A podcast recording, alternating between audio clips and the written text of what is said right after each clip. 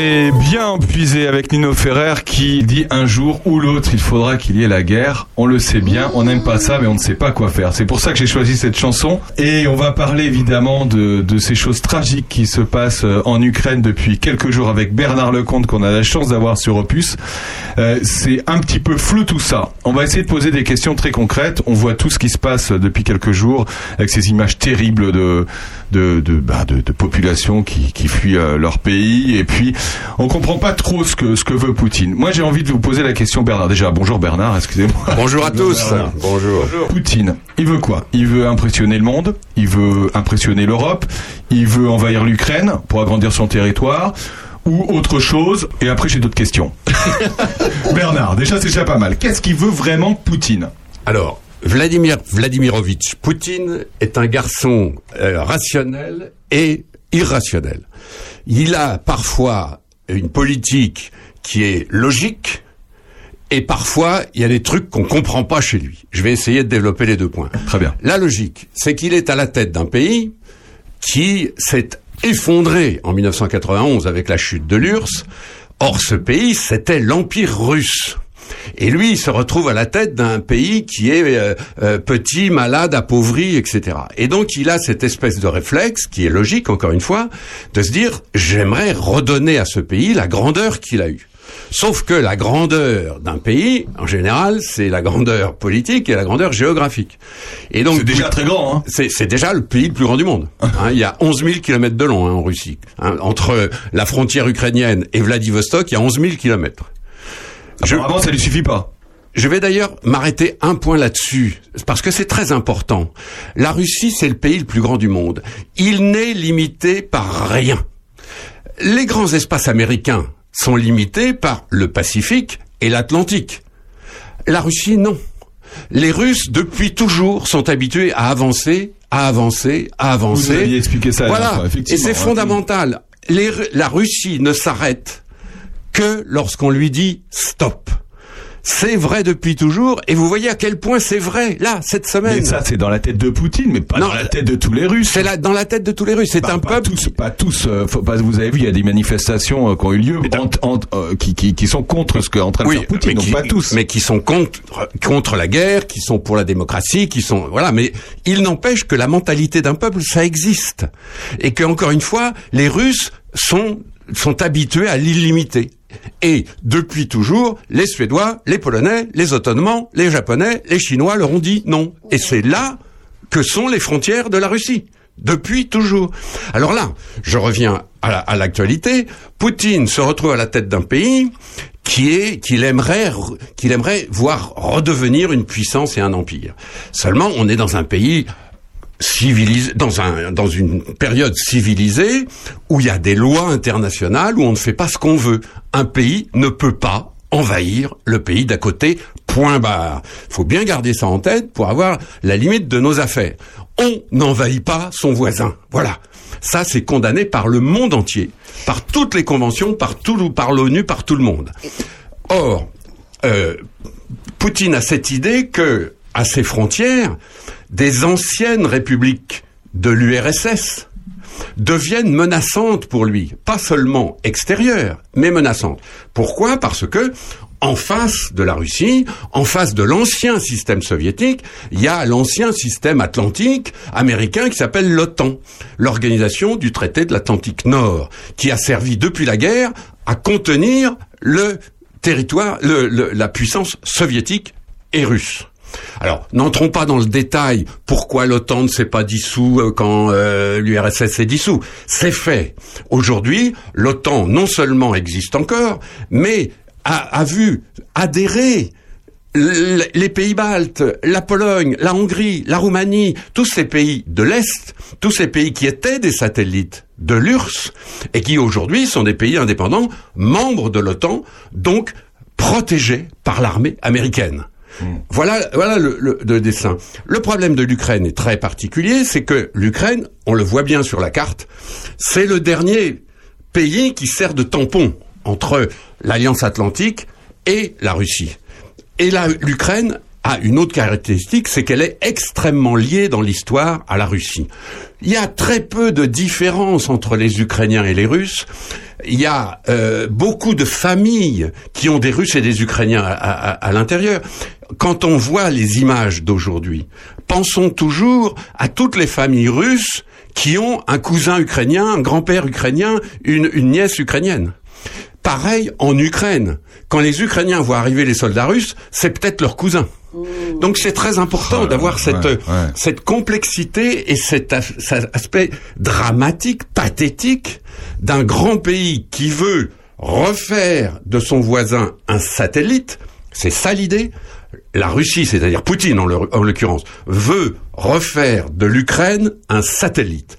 Or, l'Ukraine, euh, depuis 1991, c'est un État indépendant. Point barre. Il n'y a pas à discuter là-dessus. Ça, apparemment, il l'a pas compris. Sandrine, tu voulais dire quelque chose Non, c'est pas grave. bon François, François. il semblerait également que que Vladimir Poutine nie toute euh, toute réalité historique euh, à l'Ukraine qui ne considère pas l'Ukraine comme une entité, enfin comme, comme, un pays véritable.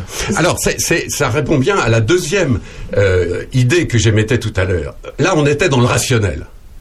Et la question de François me plonge dans ce côté irrationnel de Poutine, qui n'est absolument pas un docteur en histoire, euh, qui est lui un ancien espion, un ancien agent du KGB, qui a fait une carrière politique. Et ce type a des fantasmes historiques. Euh, qu'il a révélé à deux reprises dans un discours au mois de juillet et surtout dans cette extraordinaire conférence hum. de, de lundi dernier, c'est tout près, où il explique en effet que l'Ukraine n'a jamais existé et pire, et là vraiment ça a fait hurler de rire tous les historiens de la planète, il explique que si l'Ukraine existe, c'est grâce à Lénine et aux hum. communistes. Bon. Et ça, c'est la preuve que ce type n'est pas rationnel, parce qu'il n'y a pas un historien au monde qui puisse euh, corroborer cette thèse absurde. Euh, L'Ukraine n'est pas du tout née de la volonté de Lénine, c'est même d'ailleurs l'inverse, parce que si on se rappelle le résultat de la révolution russe, ça va, être, ça va été que les Allemands ont profité de cette révolution pour faire signer aux bolcheviks ce qu'on appelle les accords de Brest-Litovsk, c'est mars 1918, c'est vieux ça, sauf que les accords de Brest-Litovsk ont livré au Reich de Guillaume II toute l'Ukraine. Et Poutine explique que c'est Lénine qui a créé l'Ukraine. Donc là, y a, on est dans l'irrationnel. Oh Et la pensée de Poutine sur ce plan est très inquiétante parce qu'on sent bien que cet homme-là, donc ancien lieutenant-colonel du KGB, mais surtout ancien sportif. Il n'a pas fait une carrière euh, formidable d'ailleurs, hein, apparemment, euh, quand il était euh, apparemment espion. ce que j'ai entendu, c'est que c'était pas un espion formidable. En gros, il a un peu revanche de, de, de, de, son passé aussi. Oui, mais la revanche, elle tient surtout à ce qu'il a vécu le 9 novembre 89. Poutine, lieutenant-colonel du KGB, avait atteint son rêve puisqu'il était en poste à Dresde, en Allemagne de l'Est. Et pour un fonctionnaire soviétique quel qu'il soit, et c'est vrai aussi des espions, le rêve, c'est d'être nommé à l'étranger à l'époque. Et il est nommé à l'étranger. Il a 31 ans. Il a une femme, une fille, sa femme est enceinte d'une deuxième fille, et il a atteint son rêve. Il a 31 ans, c'est le roi du pétrole. Il est en poste à Dresde. Et voilà que le mur de Berlin s'effondre. Tout s'effondre. Son univers s'effondre. Ses valeurs, ses ambitions, tout s'effondre. Et on ne comprend rien. en fait. On, ne comprend rien à Poutine si on n'a pas cette image fondatrice du gars qui, à 31 ans, a, réalisé son rêve patriotique. Et tout s'effondre. Donc quand il refait sa carrière, il devient, alors là on va pas euh, euh, épiloguer, mais euh, il se retrouve donc à la tête du nouveau, du nouveau KGB qui s'appelle le FSB, puis Premier ministre, puis il remplace euh, Yeltsin, Boris Yeltsin, au moment des élections de mars 2000. Et il devient président de la Russie. Bah, il est, bon, sauf que normalement il était là pour deux mandats, qu'il en a fait trois, puis quatre, et qu'il est là en réalité jusque 2036. 2036. Parce que n'oublions pas ça aussi, c'est fondamental. Monsieur Vladimir Poutine est un dictateur, je pèse mes mots, c'est un dictateur à la tête d'un pays qui n'est pas une démocratie. C'est pas parce que la Russie est sortie du communisme qu'elle est devenue une démocratie. C'est devenu un pays très autoritaire où les opposants, qu'ils soient journalistes, historiens euh, ou simples manifestants, vont tout de suite en prison, c'est clair. Donc voilà le, vrai paysage. Et ce pays qui n'est pas une démocratie, euh, qui est une dictature, est dirigé actuellement par un dictateur qui n'est pas complètement euh, normal. Il a vieilli, il s'est aigri, il est plus le, type viril. Rappelez-vous les images à cheval, euh, au hockey, euh, en judo, etc. Et aujourd'hui, ce type, on le voit bien. Tous les gens qui l'ont rencontré ces dernières, ces derniers mois le confirment. Il est pas comme avant. Il est aigri, il est irascible, il ne voit personne, il est très solitaire. Il est froid, hein, même, euh, il a aucune expression sur le visage. Que c'est- on- Et rappelez-vous la table, la fameuse table quand euh, Macron est allé le voir. Vous avez vu cette table absolument invraisemblable. Mais c'est pas invraisemblable. Il est loin de tous les gens parce qu'il a peur du virus et qu'il est profondément solitaire. Il ne touche pas ses ministres, par exemple. Donc il les humilie, il leur crie dessus, etc. Mais c'est un homme absolument solitaire dans un Kremlin qui est solitaire au milieu d'un pays où il a aucun contact. Sandrine. Bernard, c'est quoi cette histoire de dénazification de l'Ukraine? Alors, Poutine a utilisé plusieurs arguments pour expliquer pourquoi il allait envahir et pourquoi il a envahi l'Ukraine, dont quelques arguments absolument hallucinants, euh, qui, qui montrent qu'on n'est pas dans le, dans le rationnel. Bon, il explique que, d'abord, il explique que l'Ukraine va l'attaquer.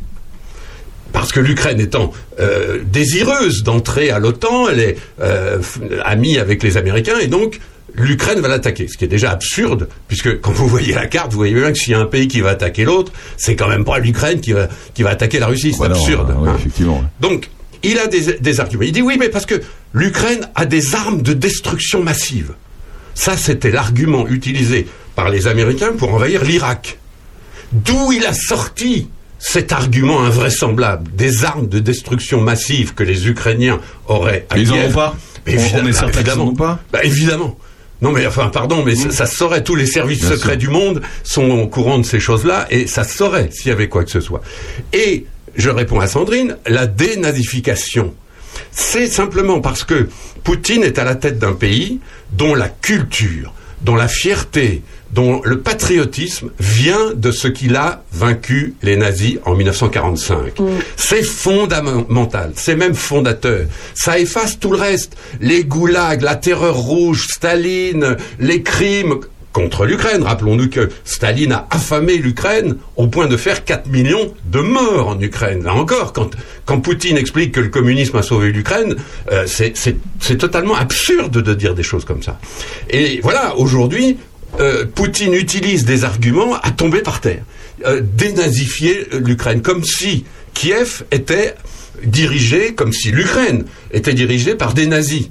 Or, Zelensky, Zelensky, le président, il est juif. Bon, enfin, on, on est dans, dans l'absurde dans cette affaire. absurde, Les arguments de Poutine ne tiennent pas la route une seconde. Jusqu'où il va aller, à votre avis? Alors d'abord, quel est son but? Parce qu'en réalité, euh, on dit toujours, oui, il va aller jusqu'où, etc. Et on s'est plus ou moins trompé les uns les autres. Euh, moi, plutôt dans le calendrier, parce que j'avais bien vu quel était le but. Mais euh, comme il est irrationnel, on, on s'est tous demandé jusqu'où il va. La question, c'est d'abord, qu'est-ce qu'il veut faire? Je répète ce que je disais tout à l'heure. Il veut que l'Ukraine redevienne un satellite. Pour faire ça, il va remplacer le gouvernement ukrainien. C'est le but.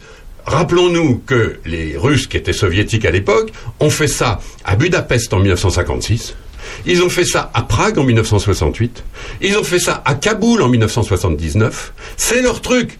Les, les- les Russes font ça tout le temps. Les Russes, ou soviétiques à l'époque, font ça tout le temps. Et là, ils vont faire la même chose. Mais il veut Il- prendre possession du pays, euh, donc euh, en gros il veut avoir les manettes, mais il n'est pas obligé non plus de, de, de tout détruire. Mais il ne détruit pas tout. Il ne détruit Là, pas tout. Regardez, depuis, depuis l'entrée des troupes euh, russes en Ukraine, les objectifs sont extrêmement précis. Ce sont ouais. des aéroports, des hangars, des dépôts, des, des, des, des lance-missiles, Des infrastructures militaires. des infrastructures militaires. Alors de temps en temps, ça déborde. De Bah, temps en temps, ça, évidemment, que- ouais. il y a des missiles qui tombent sur des HLM ou des choses comme ça. non mais on, on, bon, on, on imagine tous le pire avec euh, euh, l'effacement total de l'Ukraine, mais non, ça n'a- ça n'arrivera Non, pas, c'est pas on- ce qu'ils cherchent. On n'en est pas là. Alors, Enfin, Pardon, prenez rien. les pincettes. parce que- Euh, je ne dis pas moi, ça n'arrivera pas parce Ouais, qu'on ne sait pas ce qui sûr, va arriver. Ça. Il peut y avoir des débordements terrifiants. Enfin, s'il veut Mais prendre le contrôle du pays, euh, c'est pas, il va, il va pas tout détruire. il veut Voilà. changer l'équipe au pouvoir. Il veut mettre à la tête de l'Ukraine quelqu'un à lui qui va dire bon on oublie tout ça c'était affreux on va retrouver la neutralité de notre pays notre grande patrie qui est si amie avec la patrie voisine russe etc c'est ça qu'il veut c'est mettre une équipe qui dise ça qui disent c'est fini l'OTAN, l'Ukraine c'est neutre et ami de la Russie. Pour faire ça, il a besoin de neutraliser l'armée ukrainienne. Parce que là aussi, l'Ukraine, non seulement c'est devenu un, pays indépendant, mais c'est devenu une vraie démocratie avec une vraie armée. Hmm. Et Poutine va donc combattre pendant encore quelques jours l'armée ukrainienne, va essayer de réduire à rien l'armée ukrainienne pour pouvoir, sans se faire battre, euh, changer le gouvernement tranquillement. Il met des chars autour de Kiev, il investit le centre-ville. Tout ça peut, à la limite, se faire sans trop de dégâts. hein. Euh, sauf que les Ukrainiens, aujourd'hui, et ça c'était pas prévu, sont devenus patriotes. Parce que l'Ukraine, au départ, c'est quand même un ensemble de régions euh, sans grand, au passé différent et sans grand rapport. Entre un Ukrainien qui habite à Lviv, c'est-à-dire près de la frontière polonaise, vous voyez, sur le côté ouest, et un Ukrainien qui habite en Crimée ou à, à Lugansk, par exemple, un des territoires séparatistes de l'Est, il n'y a aucun rapport, c'est pas la même histoire, en plus c'est pas la même langue, parce qu'à l'Est on parle russe, euh, c'est pas les mêmes références. Les, les Ukrainiens de Lviv, à l'ouest, euh, ont été polonais. Euh, donc c'est- un pays très divers, très très compliqué à gérer. Et le, le but de Poutine, c'est justement d'évi- de, de garder cette diversité. Or, le seul fait qu'il soit entré dans le pays fait que tous les Ukrainiens sont devenus patriotes. Parce que qu'on qu'on habite à Lviv, ou qu'on habite en Crimée, ou qu'on habite à Kiev, C'est le même pays. euh, quand on Ah est oui. envahi par le voisin, on l'accueille pas avec des fleurs. Et donc, c'est un des paradoxes de ce que Poutine est en train de faire. Il est en train de de- d'inventer un patriotisme ukrainien qui n'existait pas. Il est en train de, de faire l'unité des Européens. Vous l'avez vu, la réunion d'avant-hier euh, avec Macron, euh, président donc de l'Europe, et avec les autres Européens. Il, il est en train de réunir les Européens, qui ne sont pas très unis sur ce coup-là, parce que je vous l'ai dit, les Européens, il y a ceux qui sont dans l'OTAN, tous ces anciens pays de l'Est qui sont qui, qui, sont absolument convaincus qu'ils seront protégés par les Américains jusqu'au bout. Et puis nous, les Français, puis les Allemands qui disent bon, c'est pas si simple, faut essayer quand même de faire en sorte qu'on vive en paix, etc. Euh, L'Europe est très divisée sur ces sujets-là. Eh ben, Poutine est en train justement de réunir les Européens. Et puis alors, euh, sur le plan historique, c'est formidable. Car l'OTAN, dont on parlait tout à l'heure, était quand même euh, un peu euh, en, en- pas, pas, pas en capilotade, mais enfin, rappelez-vous quand Macron a dit l'OTAN est en mort cérébrale. Parce que ça sert plus à rien. C'est un vieux truc. Oui, mais eh en bien, de crise, là, on voit que tout le monde est soudé, quoi. eh ben, c'est ce que fait Poutine. Voilà. Il a réussi à ressouder l'OTAN et à lui donner une, une, une dernière jeunesse. Sa- Sandrine, on finit Alors avec la ça. technique est formidable parce que Jean-François Farion est de l'autre côté du miroir et nous pose une question euh, via le téléphone Messenger à Bernard. Bernard, pourquoi Poutine est-il suivi par ses proches au sein du Kremlin?